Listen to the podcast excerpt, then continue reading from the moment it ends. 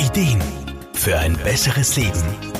Der Wohlfühl- und Gesundheitsratgeber. Wir befinden uns astrologisch gesehen aktuell im Mondjahr 2020. Der Mond und seine Zyklen spielen aber schon jeher für Menschen eine ganz wichtige Rolle. Zahlreiche Rituale, Regeln und Kalender ranken sich rund um Mondenergien. Ganzheitlicher Therapeut Wolfgang Brunner Frumann. Der Mond hat eine mystische, bezaubernde Wirkung auf uns. Er wirkt ruhig, sanft und geheimnisvoll. Genau dafür steht er auch energetisch und astrologisch. Er steht für Gefühle, innere Tiefe, Schatten und Wünsche. Die Mondzyklen bieten uns im Jahresverlauf dabei besondere Energiequalitäten, die wir nutzen können, um besser im Flow zu sein und unsere Ziele und Wünsche zu erreichen. Generell teilt man die Mondphasen in vier Zyklen. Jede Phase beginnt mit dem Neumond. Darauf folgen der zunehmende Halbmond, der Vollmond und anschließend der abnehmende Halbmond. Jede dieser Phasen hat bestimmte Eigenschaften. Beginnen wir mit der ersten Phase, dem Neumond. Das ist der optimale Zeitpunkt, um Projekte zu starten und Intentionen zu setzen setzen.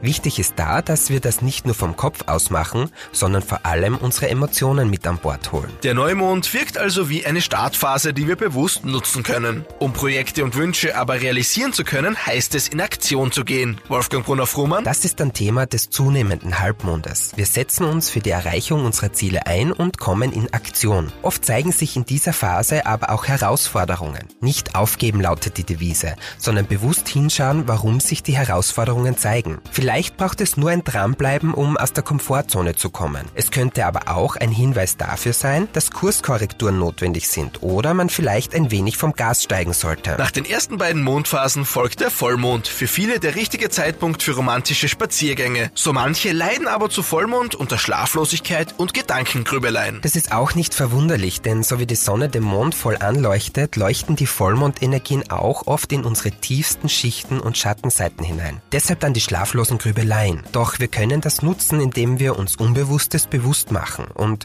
ungewollte Anteile zu einem annehmen lernen und zum anderen aber auch loslassen lernen. Denn dann steht der Vollmond für absolute Fülle und Ernte. In der letzten Phase, dem abnehmenden Halbmond, geht es dann um die Integration aller Erfahrungen. Wolfgang Brunner-Frumann? Wir können uns in dieser Phase die Frage stellen, zu welchen Erkenntnissen wir bisher gekommen sind und inwieweit wir sie auch im Leben umgesetzt und integriert haben. Der Mond beeinflusst also nicht nur das Wasser mit der Ebbe und Flut, sondern berührt auch uns Menschen in unserer Tiefe. Wenn wir also die Mondzyklen bewusst nutzen, kann uns das in unserem Flow und Lebensglück unterstützen.